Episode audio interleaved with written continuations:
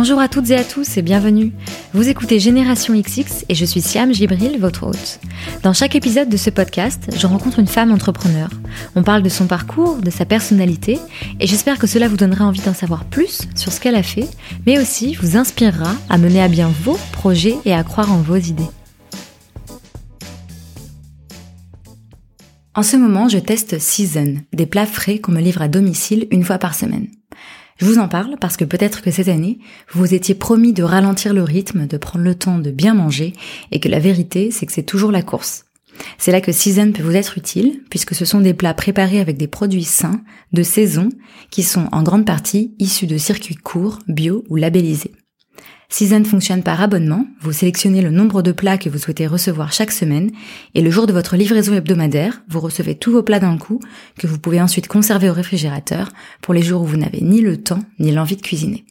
L'offre a été pensée pour être la plus flexible possible, puisque vous pouvez vous abonner et vous désabonner en un clic, être livré sur votre lieu de travail ou en soirée chez vous si vous le souhaitez, et ce, partout en France. Pour découvrir toutes les formules et les plats proposés, rendez-vous sur season.fr, S-E-A-Z-O-N. Je vous ai mis le lien en barre d'infos. Et parce que les bons plans, ça se partage, sachez que vous bénéficiez de 30% de réduction sur votre première commande avec le code GénérationXX, en majuscule tout attaché. Bon appétit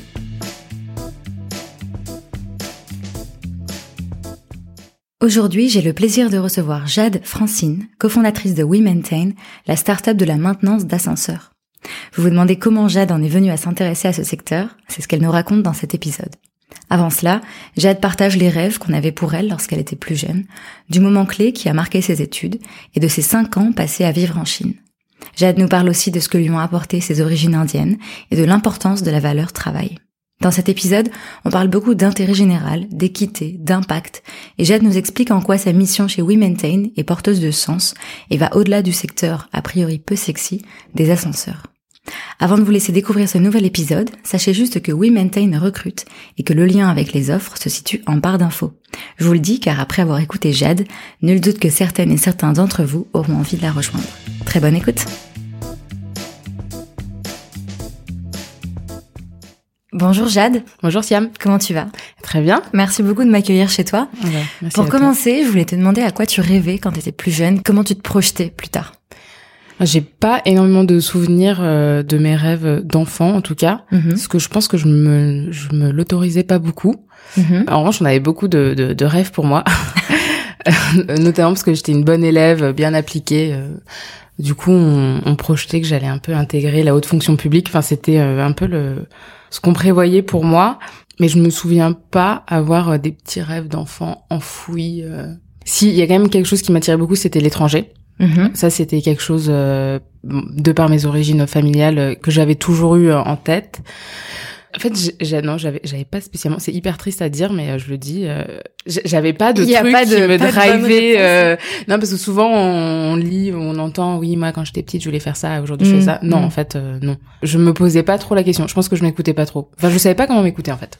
Et la haute fonction publique, ça, on t'en a parlé quand t'étais au lycée, j'imagine. Enfin, c'est pas un truc qu'on dit à un enfant de oui, 6 oui, ans. Oui. fin collège en fait. À la fin mm-hmm. du collège, on voyait déjà faire Sciences Po. C'était un peu le truc. Oui, enfin moi, oui, non, moi ce qui me plaisait c'était la diplomatie. En fait, je me souviens parce qu'il y avait ce côté international, haute fonction publique, c'était la diplomatie. Tout ça, ça, ça commence à remonter un peu. C'était il y a quoi, il y a 13 ans. Non, oui, moi ce qui me plaisait c'était un peu l'idée de la France, la diplomatie, l'intérêt général. Ouais, mhm. tout ça, ça me plaisait, ça me plaisait bien. Jusqu'au jour où j'ai vraiment rencontré en fait euh, des énarques, des hauts fonctionnaires ça, c'était pendant ton cursus en sciences politiques. Ah, exactement, ouais. Mhm. Fin de deuxième année de Sciences Po. Mhm. Et en fait, voilà, donc il y a, moi j'ai fait Sciences Po Lille et il y a des anciens de, Sciences Po Lille qui étaient narcs qui viennent un peu raconter quel est leur quotidien, ce font. Ouais. Et je les vois, mais je me souviens exactement. Je les vois en amphi, déjà que des mecs. C'est quelque chose moi auquel je suis sensible. Et en fait, euh, boring, mais hyper, euh, hyper. Euh, bah ouais, hyper sopo. C'était pas fait rêver. Non, pas du tout, pas du tout. Euh, ils racontent leur quotidien. Où en fait, je me rends compte que c'est des petites luttes politiques internes. Mhm. Je les, en fait, je les vois pas animés par leur truc. Et ça, c'est quelque chose qui m'a qui me touche en fait quand les gens sont sont impliqués, sont animés et là pas du tout en fait. Enfin je bref donc ils racontent leur truc et je vois autour de moi tout le monde qui dit ah trop bien moi je veux faire ça et donc là je me dis oh, non mais en fait mais c'était c'était physique je me dis en mhm. fait je ne peux pas faire ça. Enfin genre je fais ça je je meurs en fait je je Et donc en fait tout ce qu'on avait un peu projeté sur toi et tout ce dont tu avais eu en tête euh, jusqu'ici ça s'est effondré ah, d'un coup ouais. Mmh. ouais. Là, je, je, me souviens, euh, c'était retour d'anciens élèves. Oui, à ce moment-là, je me dis non, non, c'est surtout pas pour moi. Qu'est-ce que je, pourquoi en fait, euh, ça me correspond pas? Et ce qui s'est passé, c'est qu'à ce moment-là, je devais partir en, à l'étranger. Mm-hmm. Parce qu'on on a une troisième année obligatoire à l'étranger. Et j'avais choisi euh, Hong Kong comme destination. Où là, du coup, on est très très loin de la haute fonction publique française et je découvre du coup un autre monde, enfin rien à voir. Et en fait, du coup, tout ça me paraît très très loin. Et, et en fait, assez automatiquement, je me réoriente. Euh, en rentrant en France, j'ai quand même dû suivre, euh, parce que j'avais déjà choisi mon master. Bon, bref, j'ai quand même dû suivre un an de cours en droit public. En fait, la matière, tout ça, ça me plaisait en fait. Intellectuellement, je trouvais ça intéressant. Mhm. Enfin, j'aimais et j'aime toujours cette idée du de l'intérêt général. Mais c'était les gens en fait. Je me mhm. disais, je je peux pas faire ça. Enfin, je peux pas. Et du coup, tu te sentais comment à ce moment-là Un peu perdu ou tu t'es dit c'est pas grave, je vais faire autre chose? C'était quoi ton état d'esprit? Ah Non, j'étais hyper mal. Ouais. euh, non, je me souviens, j'étais hyper mal. J'utilisais des mots. Je, je me souviens, j'en parlais à ma mère. Je disais mais je, je souffre. Enfin, tu vois, genre je veux mm. pas faire ça. En plus, ça, ça me déprimait en fait de voir un peu euh, l'ambition mal placée. Mm-hmm. Parce qu'en fait, je pense qu'il y a pas mal de, de, gens, enfin pas que dans la fonction publique, pas du tout. Hein, ouais, bien euh, sûr mais en fait qui font ça mais parce que ça renvoie une certaine image je, je critique pas parce que parce que moi c'était j'étais partie pour ça aussi en mmh, fait. c'est ce aussi parce que il y avait cette image. Et j'ai eu la chance en fait de, de me confronter à ce que c'était. Franchement j'ai eu beaucoup de chance en fait parce que ça se trouve je serais partie j'aurais fait les les concours euh, et puis euh, au bout de 5 6 ans je me serais dit en fait non c'est pas pour moi. Je sais pas. Mmh. en fait j'ai vraiment eu un déclic. Mmh. quand quand j'ai vu là ces ces énarques tout ça c'était vraiment un espèce de concentré tout d'un coup dans un amphi non, je ne peux pas. Et d'ailleurs, je me souviens, je suis sortie avant la fin de la conférence. Je me dis, ah, mais c'est mort, quoi. C'est mort. Mhm. C'est fini. Donc, tu avais vraiment besoin de te projeter et d'avoir des gens qui te donnent envie, en fait, de faire euh, oui. ce que tu allais faire après, quoi. Oui, j'avais besoin, en fait, d'avoir des gens inspirants qui allaient me driver. Euh. J'ai eu la chance, euh, mes parents sont divorcés et mon beau-père est quelqu'un d'extraordinaire. C'est un chirurgien en orthopédie pédiatrique et c'est quelqu'un qui est animé par une mission plus mhm. haute quoi. C'est mhm. l'enseignement, c'est euh, c'est faire en sorte que des enfants marchent, bah, c'est un truc de dingue quoi. Mhm. Et du coup, moi je l'ai toujours vu hyper combatif, euh, animé par ça et ça donne envie. Sauf que moi, je me souviens j'étais hyper frustrée parce que je ne savais pas et en plus lui me disait mais parce que j'étais plutôt bonne à l'école et tout, il me disait mais tu vois le le monde t'appartient, tu peux faire ce que tu veux. Et en fait, jamais moi je sais pas en fait. Je ne sais pas, du coup je me suis embarquée dans ce truc de de fonction publique, mais je, au fond de moi, je je savais pas. Et euh, mais ça c'est tout le monde. En plus du coup, tu te retrouves avec plein de gens autour de toi qui te disent ouais moi je sais ce que je veux faire, euh, mais très jeune en fait parce qu'en gros on leur met des mhm. trucs dans la tête. Mhm. Enfin, c'était, c'était un peu, c'était hyper angoissant. Enfin, moi, ça m'angoissait en tout cas. Jusqu'à ton diplôme, ça a été angoissant? Et même après un peu aussi? Même après. Enfin, petit à petit, les, les choses se, se sont, sont mises en place. Donc, je suis partie en Hong J'ai adoré l'Asie. Du coup, je me dis, il faut quand même que je, je fasse quelque chose là-bas. Mhm. J'ai adoré parce que aussi quand j'ai été en Asie, je me suis rendu compte que toutes les constructions mentales que je m'étais faites sur euh, la Chine notamment n'étaient pas forcément ce qui était ma perception en étant mhm. là-bas. Mhm. Euh, tout comme la honte fonction publique. je me suis vraiment confrontée à ce qu'était la, la Chine. Je me souviens mes premiers voyages en Chine. Donc il y avait Hong Kong en fait, euh, qui n'est pas la, la, Chine continentale, c'est un autre régime. Et donc je, je suis partie plusieurs fois en Chine pour voyager. Et à chaque fois, je me souviens, je revenais de mes voyages en me disant, il y a un truc bizarre en fait. Et j'arrivais pas à l'identifier. Et c'est le jour et il y a un jour je me dis mais en fait tout ce que j'avais en tête sur la Chine je ne le retrouve pas. Parce que quand quand on regarde qu'est-ce que t'avais en tête par exemple? Bah ouais j'avais en tête euh, des gens pas forcément accueillants euh, la pollution enfin des choses euh, très dures. Mm-hmm. Il y a hein, ça, évidemment, mm-hmm. mais il n'y a pas que ça, en fait. Mm-hmm. Et une fois, j'ai fait un exercice intéressant parce que je devais passer devant une classe de lycéens, justement, pour leur parler de la Chine. Et ce qui, ce qui me frappe, enfin après mes, mes cinq ans en Chine, ce qui m'avait frappé, c'est qu'à chaque fois qu'on parle euh, de la Chine en France, ça provoque quelque chose d'assez négatif. Et à l'inverse, en Chine, quand on parle de la France, c'est toujours positif. Oui, complètement. Et, on chaque fois dit oh là là, la Chine c'est romantique. Euh, euh pardon, la, France, la France est romantique et tout. ouais, enfin bon, et en fait on est plein de clichés. Mm.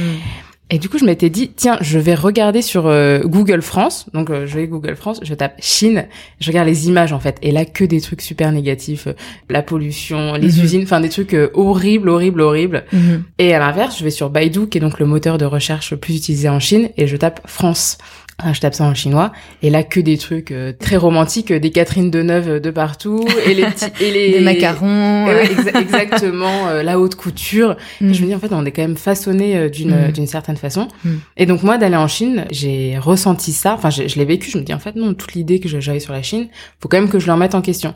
Et donc ça ça m'a beaucoup plu. Et donc suite à ma déception avec la haute fonction publique plus mon expérience à Hong Kong, en Asie, en Chine, j'ai décidé de retourner en, en Chine. Après Sciences Po du coup j'ai fait un master de droit chinois parce que en parallèle de Sciences Po, j'avais fait du droit mhm. et du coup, j'avais très envie de. En fait, le droit est vraiment en train de se construire en Chine, notamment le droit des affaires. Il y a, il y a beaucoup d'enjeux euh, pour les entreprises mhm. et il y a pas beaucoup de conseils. Du coup, je, trouvais que c'était intéressant. Mhm. Donc j'ai j'ai fait mon petit master de droit chinois. Après, je suis entrée en cabinet d'avocat. En Chine, du coup. En Chine, ouais. À Shanghai? À Shanghai. Ouais à Shanghai. Euh, ce que je dois dire aussi, je le dis pas beaucoup, mais euh, en fait, en Chine, j'ai eu un j'ai eu un copain euh, chinois pendant assez longtemps, mhm. et du coup, ça m'a vraiment aidé à rentrer dans la culture chinoise aussi. Enfin, j'avais pas le choix, quoi. Mhm. Chez lui, enfin, sa famille parlait chinois, tout le monde parlait chinois. Et toi, t'avais appris la langue? Oui, du coup, j'avais j'avais appris la langue. Et en fait, j'étais vraiment accompagnée, enfin prise par la main pour mhm. qu'on m'explique comment ça fonctionne, quels sont les codes, pourquoi on dit ça, pourquoi on dit pas ça. Et, et j'avais un, un, regard un peu extérieur sur Enfin, plutôt, non, je, enfin, d'un regard extérieur, je me suis vraiment retrouvée de, ouais, à l'intérieur. Ça, c'était chouette. Enfin, j'ai eu beaucoup de chance. C'était des gens, enfin, ce sont des gens super. Et euh, j'ai rencontré plein de gens intéressants. Enfin, j'ai eu vraiment beaucoup, beaucoup de chance à ce niveau-là. Tu savais que tu resterais cinq ans quand t'es partie? Oui, je savais que je partirais pour assez longtemps. Mm-hmm. Bah déjà parce que après j'ai continué mes études en Chine. D'accord. Et aussi, euh, je me voyais pas vraiment revenir en France en fait. Mm-hmm. Alors que justement, tout le monde me disait, non mais au début de ta carrière, il faut être en France, il faut avoir les réseaux. Ouais. Ce qui a aussi provoqué un peu d'angoisse. Mais je, en fait, la Chine, c'est tellement vaste, il y a tellement à apprendre, tellement à faire, que du coup, moi, je dis, bah, je suis là-bas, je, je reste là-bas pour un certain temps. Et là-bas, tu travailles donc pour une entreprise chinoise ou française? Française. Ouais. En fait, c'était un cabinet d'avocats qui a été monté par euh, des Français qui ont vécu longtemps en Chine. Mm-hmm. Les équipes étaient franco-chinoises, mais quand même, le management était français. Et comment ça s'est passé, le, le boulot en lui-même? Est-ce que là, tu as trouvé cette vocation dont tu parlais avant, ou en tout cas ce sentiment d'être animé par quelque chose de plus grand, ou est-ce que c'était plus l'expérience d'être en Chine qui était intéressante pour toi? Je pense qu'il y avait un peu les deux. Il y a le fait que, en fait, quand j'étais en Chine, je regardais toujours euh, les choses un peu avec émerveillement, même si c'est euh, mhm. affreux ou moche en fait. Je me permettais pas de juger. Ça c'est vraiment quelque chose que j'essaie de, de, ne pas faire. Mhm. C'est juste, bah en fait c'est comme ça. Je sais qu'il y, y, y a, pas mal de personnes qui disent ah les Chinois ils crachent, c'est dégueulasse et tout.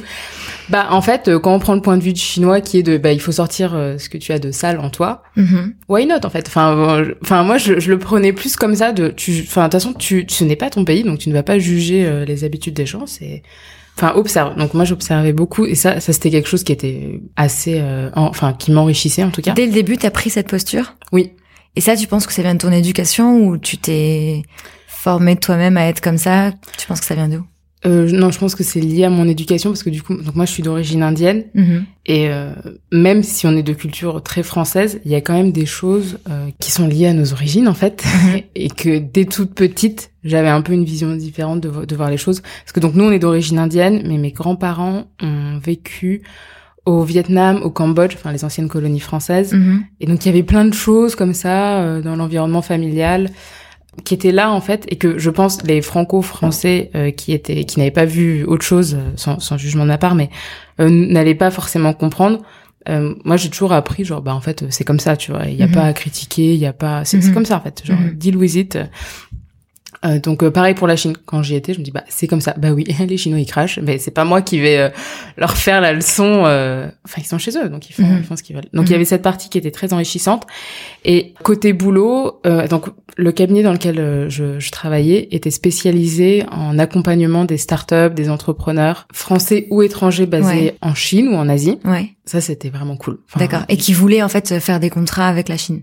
Non, en fait, généralement c'était des gens qui montaient leurs projets en Chine. D'accord. Donc leur business, tout était en Chine, D'accord. sur Hong Kong, il y avait un peu la Thaïlande aussi, mm Taïwan. Mais en fait, le, ouais, le business était en, en, Chine. Pareil, le cabinet pour lequel je bossais, en fait, ils étaient enregistrés en France, mm mais tout était euh, en règle. En revanche, tout le business était en Chine. Il y avait mhm. très peu de, de, business avec la France. Ils allaient pas euh, accompagner des clients français sur des problématiques juste sur le marché français. Leur truc, c'était l'Asie. Mhm. Euh, et donc ça, c'était c'était top parce que du coup, euh, d'un coup, je me suis retrouvée à côtoyer des entrepreneurs, ce que je ne connaissais absolument pas, parce que mhm. mon délire était la haute fonction publique. euh, ça, même dans mon entourage, j'ai pas, il y a pas d'entrepreneurs. donc j'ai découvert ça. J'ai découvert la scène de la tech en Chine, qui est très très forte. J'avais un, un boss qui euh, me laissait quand même euh, beaucoup de liberté. En fait, c'était une petite équipe qui a grossi, donc je suis arrivée, on était 10, maintenant je crois qu'ils sont euh, plus de 25. Enfin, et, du, et du coup, il, il me disait, bah, tu veux faire quelque chose, tu le fais en fait. Il y a mhm. pas de... Donc, tu, donc c'était assez entrepreneurial aussi comme façon de faire oui, en fait. il est, lui mhm. était clairement comme ça. Et d'ailleurs, mhm. c'est quand même pas un, un hasard qui conseillait des, des entrepreneurs en fait. Je pense que les, les entrepreneurs se retrouvaient en lui parce que lui-même avait créé son cabinet en Chine, ce qui est quand même très compliqué. Il avait dû avoir les licences, euh, il avait dû se faire sa clientèle, bah enfin un, vrai entrepreneur en fait. Et au niveau du rythme de travail, c'était comment? C'était hardcore, euh, c'était euh, très intense, notamment parce qu'en fait le cabinet était vraiment en train de décoller, également parce qu'il fallait travailler sur plusieurs fuseaux horaires. Mhm. Donc nous, je me souviens, la, France se réveillait quand il était 15 heures, mhm. et donc il fallait il fallait se coucher tard, très tard, assez souvent en fait finalement ça me dérangeait pas tant que ça parce que moi mhm. j'ai toujours aimé euh, travailler euh, c'était un peu mon truc. Euh, là je savais au moins pourquoi parce que c'était très concret. Mhm. c'est toujours dans l'urgence. Donc c'était difficile de dire non. En plus c'est vrai qu'on avait des relations assez proches avec nos clients. Donc oui donc ouais je travaillais vraiment beaucoup le week-end aussi mais après j'aimais ça. Enfin je trouvais ça très intéressant ça me plaisait ça me plaisait. Et puis de toute façon généralement dans les cabinets d'avocats le rythme est quand même enfin assez assez c'est ça à quoi je pensais. Donc du coup je me disais cabinet d'avocats en Chine est-ce que c'est encore plus peut-être euh, intense ou la même chose? Après t'as pas travaillé en cabinet d'avocats en France donc tu peux pas euh, j'avais fait euh, un stage. Après j'ai pas mal d'amis qui ont travaillé en cabinet d'avocats en France. Non c'est assez c'est assez similaire. Ouais. là ce qui était plus particulier c'est qu'il fallait vraiment jongler avec le décalage horaire. Ouais. Euh, il nous est arrivé aussi d'avoir des clients qui étaient aux US. Du mhm. coup, euh, 12 heures de décalage, c'était c'était un peu chaud. Euh, Oh non, je me souviens de deux fois où je vraiment, enfin, je, je, passais la nuit en fait au, au cabinet. Mais ensuite, euh, tout, tout, le monde, enfin pas tout le monde le faisait. Enfin, il y a quelques personnes qui le faisaient, et parce qu'on était très motivés par les dossiers, ça, bon, ça, ça passait. Quoi. En fait, c'était très concret. C'était mhm. pas, euh, tiens, j'ai rendu PowerPoint, c'est un mhm. PowerPoint. Mhm. Euh, pour une grosse réunion. Genre non, là en fait, il faut que je termine la doc parce qu'ils vont signer leur levée de fonds et donc c'était très très concret en fait. Tu l'as dit tout à l'heure, tu as des origines indiennes. Euh, je sais que ça a été mentionné dans plusieurs articles sur toi, donc je voulais savoir si ça avait euh, euh, construit aussi ta personnalité et si ça avait eu une influence dans ton éducation et ta façon de voir les choses. alors oui, comme je disais, moi j'ai toujours appris à ne pas trop juger les cultures des autres, mm-hmm. à rester assez neutre. Ensuite, dans l'éducation, non, on était quand même, on avait quand même une éducation assez française, je pense, mhm. euh, parce que donc ma mère est française, mon père, même s'il est d'origine indienne, euh, il est né en France, il a grandi en France, voilà, il est quand même assez français. Ensuite, ouais, mon père, il est de couleur, il, mhm. a, il, a bossé dans la finance et il a dû beaucoup plus bosser que les autres. Ça, c'était clair. Euh, mhm. Voilà. Et donc ça, on avait la valeur travail qui était le truc à la maison. Moi, j'avais pas le droit de, j'avais pas le droit de me planter à l'école, quoi. C'était et euh, il y avait un peu toujours ce truc de parce que mon, père a, bien réussi euh, financièrement et donc on avait enfin moi parce qu'en plus je suis l'aîné donc j'avais toujours le truc de tu peux pas décevoir quoi et mm. euh, et tu peux pas te plaindre. On n'avait pas le droit de se plaindre en fait. Mm-hmm. C'était faut il faut avancer, c'est comme ça. et donc moi je voulais des Vans quand j'avais 12-13 ans, j'avais mon père qui me disait tu sais moi à ton âge, je faisais mes devoirs dans la salle de bain donc non. euh, donc, donc un peu dur quand même, je pense. Qu'est-ce que je peux dire d'autre? Non, ensuite moi j'ai grandi avec euh, cette idée de l'Inde. D'ailleurs j'y suis allée euh, toute petite plusieurs fois. La première fois j'avais 6 ans. Euh, c'était mais hyper pauvre. Ça l'est toujours, mais beaucoup moins. Il y a quand même toute une classe moyenne qui s'est constituée depuis. Mhm. Euh, je me souviens le premier voyage, mais j'avais des visions qui m'ont hanté euh, de gens handicapés, enfin des choses que j'avais jamais vues euh, mhm. en France, qui me du coup, enfin m'ont fait réfléchir. Ça marqué. Ah oui, ça m'a marqué. Ouais. Mhm. Après, ce qui a relancé un peu le côté indien, c'est que, euh, je crois que c'était il y a dix ans, l'Inde a permis à tous les, les gens d'origine indienne d'avoir une espèce de green card pour revenir en Inde, pour investir en Inde. Du coup, on a fait les démarches. Et c'est vrai que c'était euh, c'était rigolo. Enfin non, c'était assez émouvant. Finalement, je pensais à mes arrière-grands-parents qui, eux, avaient fait la démarche de devenir français. Et nous, on faisait la démarche enfin, d'avoir un... En fait, j'ai un visa à vie pour l'Inde. Mhm. Et ça, ça c'était cool pour le coup. Mhm. Donc, tu passes cinq ans en Chine. Mm. Qu'est-ce qui te fait revenir? Euh, bah, le projet euh, We Maintain, évidemment. Euh, je commençais un peu en fait à euh, pas tourner en rond parce que j'avais une vie euh, très remplie, mhm. mais je voyais pas trop la finalité de tout ça. Je savais ce qui m'attendait en cabinet d'avocat, même si c'était sympa. Mhm. Et en fait, ça, ça me frustrait un peu de savoir que tout était écrit. je trouvais ça un peu dommage. également, je commençais à bien connaître la Chine. Enfin, même si c'est immense et qu'il y a toujours à mhm. visiter. En vacances, j'avais pas envie de rester en Chine, par exemple. J'avais mhm. envie de voir un peu autre chose. Du coup, oui, ce qui m'a motivé, c'est de, de, me lancer dans le projet We Maintain. Donc d'abord euh, avec euh, mon premier associé euh, Benoît Dupont, et ensuite que quand notre CTO nous a rejoint, où là, en fait, c'était très clair qu'on allait on allait rentrer en France. Et donc ce projet, ton futur associé a commencé à t'en parler parce qu'en fait, lui travaillait déjà dans le domaine des ascenseurs, puisque aujourd'hui We Maintain, c'est dans le domaine des ascenseurs. Il t'en parle à quel à quel moment? Euh, il m'en parle, il était déjà en poste, euh, enfin il était toujours en poste pardon euh, chez Otis, qui est donc le leader dans le domaine de l'ascenseur. Euh, il m'en parle parce qu'en fait il a repris ses études aux États-Unis, il fait son MBA, il se rend compte que le digital change tout. Mhm. en, Chine en fait ça va beaucoup plus vite, genre tout mhm. va beaucoup beaucoup plus vite au niveau de la tech. Et du coup, enfin même moi je le voyais dans les projets que j'accompagnais, ça, ça allait très très vite. Lui il fait le constat qu'en revanche dans son industrie rien n'a changé et rien n'a jamais changé. Mhm. du coup il m'en parle. Euh, Parce que donc lui il vivait en Chine, donc toi aussi, et donc il te parle de ça. Il me montre en fait les, les prémices du projet. Euh, donc il me parle d'ascenseur, donc évidemment, mais moi l'ascenseur, mais mais euh, au secours, enfin genre ça ne m'intéresse absolument pas. Moi j'étais dans mes trucs de tech, euh, hyper mm. hyper sexy hein, pour le coup. Mm. Et là il me parle de son du monde de l'ascenseur. Du coup bah je, je découvre en fait, et donc je, je découvre surtout que c'est une industrie où il y a quatre grands acteurs, que les clients sont pas satisfaits du service, qui payent très cher. Euh, ils sont un peu pris en otage entre guillemets. Mhm. Et puis de l'autre côté, il y a la personne qui crée la valeur, qui est le technicien, qui lui euh, n'est pas du tout valorisé, alors que c'est lui qui fait tout le job. Et pourquoi? C'est parce qu'en fait au milieu, il y a les quatre grosses boîtes qui font 50% euh, de marge. J'exagère sur le, schéma, mais voilà, aujourd'hui, les, les, techniciens, ce sont des gens qui ont énormément de compétences, euh, de savoir-faire et qui sont pas mis en avant euh, parce qu'on a décidé que c'était comme ça en fait. Il n'y a pas de vraie raison derrière. Mhm. Et donc euh, l'idée c'était mais pourquoi est-ce que les techniciens et les clients se sont pas directement connectés, notamment grâce au digital? Donc c'est comme ça que le projet vient. moi j'avais l'habitude de travailler avec des startups donc du coup, je le conseille un peu sur la structuration, euh, sur enfin sur euh, sur plein de choses en fait. Qui... Mais au début, tu penses à rejoindre euh, l'entreprise ou ça, ça commence juste par du conseil? Ouais. Non non, au début non. Et tu t'es pas vu toi monter une boîte avant? Alors j'y pensais. En fait, ouais. je commençais à y penser mhm. parce que justement j'accompagnais plusieurs entrepreneurs et du coup ça m'a un peu euh, détendu face au, mythe de l'entrepreneur parce qu'il n'y a pas que des Xavier Niel ou des Steve Jobs hein. mhm. et de voir euh, beaucoup d'entrepreneurs, je me rends compte que finalement euh, bah ce sont des gens qui travaillent beaucoup déjà, qui, qui se font accompagner et que et surtout en fait ils ont pris le risque de se lancer. Enfin c'est c'est surtout ça quoi et qu'en fait il n'y a pas de bon moment, il n'y a pas de Enfin, on essaie toujours de trouver euh, quel est le profil type de l'entrepreneur, tout ça. Oui, je pense qu'il y a un peu d'ADN en commun. Euh qu'il faut être curieux, qu'il faut travailler, euh, qu'il faut être ouvert, euh, mais qu'en fait il y a beaucoup de gens qui peuvent se lancer euh, dans des projets. Et moi, c'est vrai que également le travail que je faisais, parfois j'étais un peu frustrée de participer à des opérations dans lesquelles je ne croyais pas forcément. En fait, je croyais pas forcément aux produits, aux services, mhm. et je suis assez rigide sur le côté valeur, etc. Du coup, ça me ça me frustrait un peu. Je pense, je me disais bah ok, on va faire un nouveau site e-commerce, mais en vrai ça sert à quoi? Enfin. Mhm.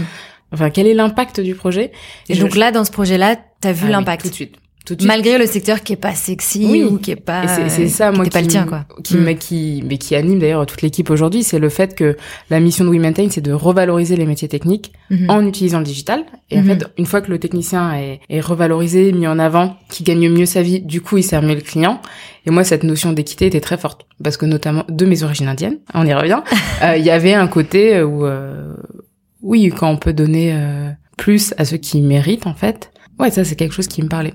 Moi d'avoir euh, voilà des mon père de couleur, mon grand-père euh, qui qui est noir. Enfin, je, m'en suis rendu compte assez tardivement, mais un jour je me dis mais en fait papy est noir. Mhm. Et en fait du coup je me dis bah tout le racisme qu'il a dû euh, mhm. affronter. Et du coup il y a hum, il y a toutes ces petites choses sur l'équité qui, qui, me tiennent à cœur quand même. Voilà. Et, et, donc de voir le projet et la, la mission derrière, c'était sûr. C'est vrai que quand on lit comme ça, on va sur son, sur le site internet de We Maintain, on lit euh, plateforme digitale dédiée à la maintenance des ascenseurs. Mm. Toi, t'as, c'est ce qui a derrière le sens qui t'a donné envie euh, de te ah lancer. Oui, clairement. Euh, c'est pas l'ascenseur, mais souvent je dis l'ascenseur c'est un prétexte en fait. Et d'ailleurs c'est c'est difficile par exemple dans notre recrutement parce que souvent les femmes elles voient We Maintain, elles voient ascenseur donc je dis mais non, en fait euh, l'ascenseur est juste un, un prétexte. C'est parce qu'en fait euh, voilà Benoît connaissait cette industrie, mm. euh, que on avait les réseaux, on avait le savoir-faire, mm. mais ça aurait été, je sais pas, j'ai n'importe quoi. faut que je trouve un truc. Enfin ça aurait été n'importe quel autre métier, peut-être pas sexy. Et bah why not La dernière fois j'entendais, enfin je, je, trouvais ça passionnant. C'était un peu pareil que We Maintain dans un domaine très peu glamour également. Je ne sais pas comment ça s'appelle. Ce sont tous les gens qui entre guillemets embaume les morts. C'est mais c'est pas glauque en fait parce que c'est c'est un métier dont on a on a besoin. Enfin voilà, tout le monde va y passer. Hein. Mhm. euh, et en fait, ce sont les mêmes problématiques. Ce sont des gens qui ont trop de bah, de corps à embaumer, euh, qui sont euh, surchargés, qui ont la frustration de de pas bien faire euh, leur métier, qui mhm. sont sous-payés également. Mhm. Et ben ça, je veux dire, si si j'avais rencontré quelqu'un qui était dans ce domaine-là, bah franchement, je pense que j'y serais allée. Donc c'est c'est juste euh, c'est une question d'opportunité, mais dans le bon sens du terme. Quoi. Tu as parlé du recrutement et notamment des femmes. C'est vrai que du coup, c'est une industrie où il n'y a pas beaucoup de femmes. Est-ce que ça, c'est un sujet? Est-ce que ça t'a touché? Est-ce que ça a été un problème? Ou pas vraiment? Alors oui, en effet, il y a, y a, peu de femmes. Euh, moi, ça me touche euh, au quotidien parce que j'ai du mal à recruter des femmes. Ouais. Euh, c'est pas faute euh, d'essayer de faire des articles, etc. J'espère qu'avec ce podcast, peut-être. Euh, vous êtes les bienvenus chez We Maintain. Allez-y. J'ai besoin de femmes. J'ai besoin de vous. Est-ce que c'est un sujet? Oui, alors c'est clair que c'est un sujet pour l'industrie de façon générale. Ouais. Moi, j'ai un peu appris à mettre ça de côté aussi mhm. parce que sinon, j'allais tout le temps m'énerver et que du coup, euh, c'était pas forcément une énergie positive. Mhm. Et qu'en effet, bah plein de fois, ça m'est arrivé où en fait, je suis en rendez-vous avec quelqu'un de mon équipe parce que c'est un homme, on pense que c'est lui le boss euh, euh, parfois, on, on, demande leur carte de visite à mes commerciaux, pas à moi. Enfin, des trucs un peu débiles. Euh, là, j'étais au salon de l'immobilier d'entreprise. Je parle à quelqu'un, enfin un homme, quoi, un potentiel client. Il m'appelle Jadounette. Eh bien, non. non, non, non. Qu'est-ce que tu ah. réponds à ça? En fait, j'étais hyper mal à l'aise et du coup, je mets, je mets fin à la conversation très rapidement. Je suis, bah, je suis désolée, j'ai un autre rendez-vous, voilà. Et j'ai pas du tout envie d'entrer dans un débat. Je, je m'en vais. C'est un peu, euh, mm. en fait, autant je pense qu'il y a des personnes avec lesquelles on peut discuter, euh, mm. notamment les plus jeunes. Après, il y a quand même quelque chose de générationnel. Mm. Et dans l'immobilier, il y a beaucoup euh, d'hommes d'un certain âge. Et franchement, c'est en fait c'est assez rare que ça m'arrive hein, ce genre de comportement. Là, là en, y réfléchissant. Et quand ça arrive, en fait, pour que la personne soit autant à l'aise, quoi, c'est que c'est qu'il y a quelque chose qui va pas, mais c'est pas forcément moi qui vais changer ça. Donc moi, je step back et je je, je m'en vais. Euh, c'est pas si courant en fait c'est pas si courant. Je pense que c'est quand même euh, un milieu professionnel où, où du coup, euh, je suis, enfin voilà, les gens me, me voient comme une professionnelle. Je pense qu'il y a un peu d'étonnement au début quand ils disent tiens une nana de 29 ans dans les ascenseurs, une start-up, qu'est-ce que c'est que cette histoire? Mhm. Du coup, ça les intrigue un peu et c'est plutôt un avantage pour nous parce que on a réussi à avoir énormément de de clients en peu de temps euh, parce que justement ça les je pense que ça les intriguait en fait mhm. Donc euh, donc oui, c'est un c'est un souci. Après, euh, j'ai mis de côté mon aspect euh, un peu syndicaliste là, mhm. les valeurs, ta ta ta. ta. en fait, ça te prenait trop d'énergie. Oui, c'est ça. Ça me fatiguait. Je pense que ça pouvait aussi fatiguer les autres et c'était pas comment dire. Enfin, c'était pas concluant quoi. J'arrivais pas. Mhm. Enfin, d'être en opposition, je pense que j'arrivais pas à obtenir les choses quoi. Mhm. Donc, donc j'ai un peu mis ça de, de côté. Et mais ensuite, moi, je suis contente de justement d'être invitée dans les trucs de l'immobilier parce que ça montre aussi qu'il y a d'autres façons euh, euh, d'être dans ce secteur. Ça montre qu'on peut être une femme, qu'on peut être jeune. Il y a quand même pas mal de femmes dans l'immobilier à des postes euh, très importants mm. et qui sont excellentes. Enfin, franchement, je le dis, je les trouve. J'ai plusieurs noms là qui viennent en tête, mais qui sont, elles sont très fortes en fait. Mm-hmm. et je pense parce que notamment quand on est dans des milieux masculins et qu'on est une femme, on doit être meilleur en fait. On doit être meilleur que les hommes, mais clairement quoi. Mm-hmm. Donc, mine de rien, il y a quand même pas mal de femmes à des postes euh, à responsabilité euh, dans l'immobilier. Et tu penses que c'est important que ces femmes prennent la parole pour justement montrer aux autres qu'elles existent et qu'elles sont là? Alors, je pense que c'est hyper important. Ouais. En revanche, elles veulent pas forcément le faire parce qu'elles sont salariées en fait. Moi, c'est ma grande chance en fait, c'est que vu que je, enfin, je, je, suis fondatrice, je peux dire ce que je veux en fait. Il y a personne, euh, bon, s'il y a mes actionnaires, euh, qui pourraient me dire bon, t'es mignonne, Jade, mais ils sont ils sont pas comme ça en fait. Ils, me laissent euh, ils me laissent parler. Et j'ai déjà discuté avec des femmes de l'immobilier, notamment un peu au moment du mouvement #MeToo, parce que mhm. c'est quand même un sujet dans l'immobilier. Mhm. Euh, j'ai dit mais vous voudriez pas parler de vous ce que vous avez vécu en fait parce que les gens ne réalisent pas sans forcément rentrer dans dans, dans ce côté-là mais juste euh, quel point ça a été dur en fait. Par exemple, dans l'immobilier, il y a des réunions où il y a que des hommes. Les femmes euh, sont pas forcément conviées. Euh, il y a, il y a des, des, gros événements dans l'immobilier. À la fin de la soirée, il y a des call girls qui arrivent. Mm. Bah non, quand on est une femme, euh, on, nous dit gentiment, bah t'es gentille, tu vas rentrer. Mm, euh, et, et, donc quand j'ai demandé à des femmes, mais vous voudriez pas en parler en fait mm. Elles disent bah non en fait bah non je ne peux pas parce qu'elles sont salariées et donc elles peuvent pas en effet au-dessus d'elles elles ont un, un board d'hommes et donc elles ne peuvent pas se, se le permettre. Alors que moi, j'ai, moi je peux le faire pour le coup. Mais ensuite, je ne parle que de ce que j'ai vu, quoi. C'est mhm. voilà. Ça fait combien de temps donc aujourd'hui que tu es fondatrice, euh, cofondatrice avec tes deux cofondateurs de WeMaintain Ça fait un an et demi. Et comment est-ce que tu penses que tu as évolué toi personnellement en un an et demi? Oh, c'est une bonne question. Euh, j'ai appris pas mal de choses en fait pas forcément sur juste sur moi mais sur un peu la nature humaine. Euh, euh, notamment d'être avec des cofondateurs hommes. Mhm. j'ai vraiment vu les choses euh, différemment. Par exemple quand on allait pitcher devant des fonds j'avais des cofondateurs qui étaient très à l'aise et qui prenaient pas mal en fait le fait qu'on les challenge sur euh, leur vision sur leurs chiffres. Alors que moi c'est quelque chose qui me faisait un peu flipper. Ça me mettait un peu mal à l'aise. Parce que t'avais l'impression qu'on te remettait toi en question? C'était un peu ça. Alors que je voyais qu'eux étaient très tranquilles et qu'en fait si la personne en face n'adhérait pas c'était pas grave. Euh, mhm. donc déjà j'ai appris ça d'être tranquille avec euh, sa vision euh, ses convictions. Mhm. j'ai appris aussi bah, l'adversité. Ça j'ai vraiment appris ça. Et maintenant ça me plaît. Que pareil avant j'étais toujours dans ma petite zone de confort. Enfin même si elle était large hein, cette zone parce que quand on est en Chine oui. voilà c'est pas mhm. toujours c'était franchement j'ai vécu des moments difficiles aussi. Mais parfois, bah en fait, il faut euh, faut convaincre quoi. Il faut convaincre, il faut y aller, il faut pas avoir peur. Et tant pis si on n'est pas prêt à 100%, faut juste se, jeter. Moi, j'avais ouais, j'avais un peu cette tendance. Je pense c'est le truc de bon élève là. Mm. J'attends d'être prête à 100% mm. et ce sera toujours mieux. Non, parfois, il faut juste y aller. Et il faut pas avoir peur ouais, de se confronter aux autres, parce qu'il y a aussi beaucoup de gens qui font croire qu'ils savent beaucoup, qu'ils sont meilleurs mais c'est pas vrai. Enfin, franchement, c'est pas. on peut en avoir vu beaucoup, c'est pas vrai. Euh, il y a ça et l'autre aspect, c'est, euh, je pense, mon rapport au risque, qui avant, bah, enfin, on y revient toujours, hein, mais euh, j'étais dans ma zone. Le risque était toujours limité en fait. Et ce que j'ai appris en, en, montant une, une boîte, c'est que si on prend pas de risque, il y a pas de, on gagne pas. Ah non, il n'y a pas de mm. résultat. C'est mm. pas, c'est possible. Et que parfois, bah, il faut y aller, on prend des risques, mais les, les résultats, ce qu'on obtient, c'est bien plus gros. En fait. C'est quoi comme type de risque que tu prends? Bah, par exemple, quand on a fait notre première levée de fonds, on a eu un premier deal, mais qui n'était pas euh, celui qu'on voulait forcément. Alors en fait, il y avait plus d'argent, mais c'était pas les personnes qu'on voulait. Mm-hmm. Euh, mais il y avait beaucoup plus d'argent. Et en fait, on s'est dit bah non, en fait, ça nous va pas. Donc on n'y va pas. On a on a refusé l'offre, mm-hmm. euh, mais qui était vraiment une belle offre hein, pour le coup. mais on s'est dit en fait, on prend un risque aussi en mettant ces personnes-là au capital mais c'était aussi un risque à ce moment-là pour la boîte de dire bah j'ai pas on a on n'a pas de cash quoi. Donc mhm. euh, enfin après de se retrouver dans une situation où du coup euh, on est un peu à risque d'un coup euh, bah, ça nous booste on prend d'autres on est beaucoup plus proactif on fait plein de rencontres et finalement on a trouvé les bonnes personnes pour entrer au capital avec certes un peu moins d'argent mais c'était pas ça qui comptait enfin il y en avait déjà assez mais il y avait pas que l'argent qui comptait c'était aussi les gens qui allaient rentrer au capital. Enfin les, valeurs derrière tout ça. C'est important chez nous Peut-être autre chose aussi qui a évolué euh, ces dernières années, c'est ta vision de la réussite. Est-ce que c'est le cas? Parce que je sais qu'au début, du coup, on a parlé de, de ce parcours d'excellence auquel tu étais destiné et, que tu as suivi en faisant des grandes études, en voulant travailler donc dans, un peu dans les hautes sphères de l'État. J'imagine que du coup, c'était ça la vision de la réussite. Aujourd'hui, c'est quoi ta vision de la réussite? Hum, bah, En fait, je pense que chacun a sa vision. C'est hum. un peu nul là ce que je dis. Ah non, mais si, si, c'est pour ça que je te demande ta vision. Euh, écoutez-vous. euh, la vision de la réussite, euh, je pense que c'est pas les titres, c'est pas l'argent. En fait, c'est un peu l'impact qu'on a sur euh, la société, sur les autres. Moi, c'est pour moi, c'est ça la réussite. Mais c'est ma vision, voilà, c'est ma vision à moi. Et aujourd'hui, je suis hyper heureuse de me dire que ce que je fais, ça a du sens et que ça a un vrai impact sur la vie des gens. Genre ça, c'est un truc. Toi, comment tu le vois l'impact concrètement?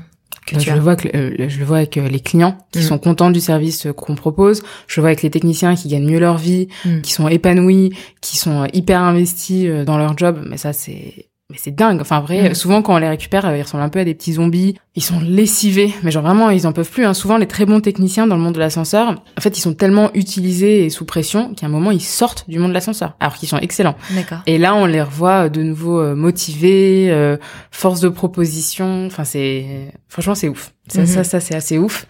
Ensuite, l'impact, bah avec avec l'équipe aussi. Maintenant, on est 16 d'avoir donc 15 personnes qui sont toujours euh, motivés, alignés, qui n'ont pas peur face à la difficulté, euh, ça c'est quand même assez fort quoi. Comment tu te sens justement maintenant d'être euh, d'avoir des employés et d'être aussi responsable de d'eux? Parce qu'il faut que tu leur payes un salaire à la fin du mois, il faut que oh, comment tu sais si vous m'entendez. ça c'est pas juste moi, c'est We Maintain de façon générale. Ouais. On voit pas du tout le pouvoir entre guillemets comme quelque chose qui appartient à une ou quelques personnes. On se dit pas du tout euh, c'est Benoît qui est CEO, Tristan qui est CTO et Jade qui est CEO qui décide. Mhm. Absolument pas. Mhm. D'ailleurs, on a beaucoup beaucoup de réflexions là-dessus en ce moment sur en fait comment plus structurer le fait que chez nous, en fait, c'est vraiment les employés qui ont le pouvoir dans le sens euh, voilà, on a un objectif à atteindre. L'objectif, il est clair. Et après, à chacun de s'organiser pour le faire, d'être force de proposition. Mhm. Les gens sont très, très autonomes. C'est quelque chose qu'on demande chez nous. Euh, ils sont très responsabilisés. C'est eux, en fait, chacun a un peu le pouvoir. En fait, le pouvoir, il n'est pas euh, aux mains euh, d'une personne. Donc moi, je me vois pas du tout comme euh, la patronne. Mhm. Absolument pas. Enfin, c'est... je suis plus là un peu en mode coach entre guillemets ouais. finalement euh, pas coach, mais euh, voilà, s'il y, y, a besoin de quelque chose, je suis là. Tu donnes l'orientation. Voilà, exactement. Mais ensuite, c'est pas moi, euh, ni Benoît, ni Tristan qui va dire on fait ça comme ça. Mhm. Euh, jamais. Et c'est quelque chose qui ne marche pas. On ne donne pas d'ordre. Quand on fait confiance aux gens qui sont dans un environnement bienveillant, les gens savent en fait ce qu'ils doivent faire. Enfin, chez, chez c'est très clair quelle est la mission, qui est donc de valoriser les, les jobs techniques. Mhm. Les objectifs financiers sont assez clairs aussi. Mhm. C'est très très clair. Et du coup, chacun sait en quoi il est bon et Mhm. qu'est-ce qu'il peut faire pour atteindre euh, ce but-là. Et donc, c'est très rare que j'ai à rappeler quelque chose à quelqu'un. Non, les gens, les gens, les gens le font. Est-ce que tu as des inspirations particulières sur ces sujets de euh, management, euh, d'organisation d'entreprise, ou est-ce que c'est plus une des discussions que tu as avec tes associés? On a beaucoup de discussions. Alors, pas seulement avec les associés, aussi avec euh, l'équipe. Avec l'équipe, ouais. Ouais. On essaie de partir. euh, Enfin, pour l'instant, on a réussi d'ailleurs. Tous les trimestres, on part euh, deux, trois jours D'accord. où on échange entre nous sur ce qui va, ce qui va pas, qu'est-ce qu'on peut améliorer, sur comment ils se voient, pourquoi ils ont rejoint le projet. Et clairement, enfin moi, ce qui m'émerveille à chaque fois, c'est que quand on regarde We Maintain, il y a des profils euh, de tout type. Alors, Mhm. on a des gens qui viennent des grands groupes, euh, d'autres euh, qui sont des autodidactes, notamment dans les développeurs. Il y en a qui viennent de la start-up, il y en a qui ont fait des grandes écoles, il y en a qui n'ont pas fait d'école. Enfin, il y a de tout. Et ce qui est assez hallucinant, c'est le fait qu'ils soient alignés sur ce qu'il faut faire et que quand je les vois, mais c'est des gens qui se seraient jamais rencontrés en dehors de We Maintain, en fait. Et quand je les vois, j'ai l'impression qu'ils se connaissent euh, depuis toujours, Mm. même un peu trop parfois. non mais ils sont, non mais ils sont, non non mais c'est c'est c'est c'est c'est ouf. hein. Enfin vraiment, moi je, je je trouve ça hallucinant et je pense que ça fonctionne bien parce que justement on a ces échanges entre nous sur euh, qu'est-ce qu'on veut faire en fait de- du projet, euh, qu'est-ce qu'on veut mettre en place Mm. et qui sont très impliqués dedans. J'allais te demander justement si tu avais un conseil à partager sur le recrutement, qui est un enjeu hyper important quand on monte une boîte, enfin, c'est de Ah bien oui. s'entourer. Est-ce qu'il y a, je sais pas, quelque chose que tu as appris que tu aimerais partager sur ce sujet? Euh, Il y a plusieurs choses. Alors, la première chose, c'est qu'on ne fait jamais un recrutement dans l'urgence. Mhm. C'est le meilleur, euh, je pense, c'est la- c'est c'est- c'est le meilleur moyen de faire un mauvais recrutement. Mhm. Euh, deuxième aspect, c'est il y a un doute, il n'y a pas de doute. Quand on doute d'un candidat, bah, c'est qu'en fait, c'est pas bon. Mhm. Et après, euh, faut prendre le temps. Nous, on prend beaucoup de temps. euh, donc, en, en fait, bah, notamment sur le fait de responsabiliser les équipes, c'est que en fonction des départements, c'est un bien grand mot, mais en, en fait, par exemple, si on a besoin d'un commercial, je vais dire aux commerciaux, bah, vous vous faites passer, vous trouvez quelqu'un, vous faites passer les entretiens, et puis nous, on vient valider en, en dernier. Euh, ce qu'on va vraiment regarder, c'est est-ce que la personne euh, match avec les trois cultures, euh, euh, les trois valeurs, pardon, de, de la boîte. Mhm. Mais généralement, les, les gens de la boîte incarnent tellement ces valeurs que c'est rare qu'il y ait un gros décalage. Mhm. Mais le, oui, un, un conseil, c'est de vraiment prendre le temps euh, d'impliquer euh, les équipes, parce qu'au final, c'est ces gens-là qui vont bosser, euh, Mhm. enfin, qui vont passer plus de temps avec euh, avec la personne. Mhm. Et puis oui, ici, essayer quand même de faire rentrer des profils euh, assez divers. Euh, parce qu'on parle souvent de diversité euh, femmes, Ouais. mais je pense qu'il y a Ouais. autre chose. Hein. Il y a Bien aussi sûr, euh, des parcours, des diplômes, Exactement. ou pas de diplôme, euh, exactement. des âges aussi. Oui, oui, oui, bah, clairement. Non, mais, Ouais. mais oui, clairement. Nous, chez nous, elle a- le plus jeune a 22, le plus âgé a 46. Ah ouais. Ouais, donc c'est- ils ont des façons de voir euh, totalement différentes. Et c'est ce qui fait que ça, ça marche bien, parce qu'ils sont alignés derrière sur pourquoi ils sont là et ce qu'ils ce qu'ils doivent faire. Mhm. Est-ce qu'il y a des choses qui t'ont inspiré récemment, que ce soit euh, des livres, euh, des films, une rencontre, euh, quelque chose que tu voudrais partager? Ouais, j'ai des périodes genre livres. Quand j'étais mhm. en Chine, je lisais plein de trucs sur la Chine. En Inde, lisais plein de trucs sur l'Inde. Mhm. euh, j'ai une période où je regardais plein de TED. Voilà, donc ça, ça m'inspirait. En fait, j'ai des périodes inspiration, quoi. D'accord. Euh, et en ce moment, et eh ben en ce moment, mon inspiration, c'est plutôt les gens, en fait, mhm. euh, les femmes entrepreneurs, justement. C'est un peu cliché de dire ça dans ce podcast. euh, J'avais pas dicté la réponse. Non, non. Mais euh, en fait, je me suis rendu compte il y a pas très longtemps que j'avais besoin de voir euh, d'autres femmes qui mhm. elles aussi montaient des projets, pas forcément dans la tech, mais juste euh, des projets en fait. Mhm. Du coup, euh, oui, il y a, ouais, c'est, là, c'est ce qui me motive en fait aujourd'hui. C'est de, c'est de voir des femmes qui montent des projets, les rencontrer, d'échanger.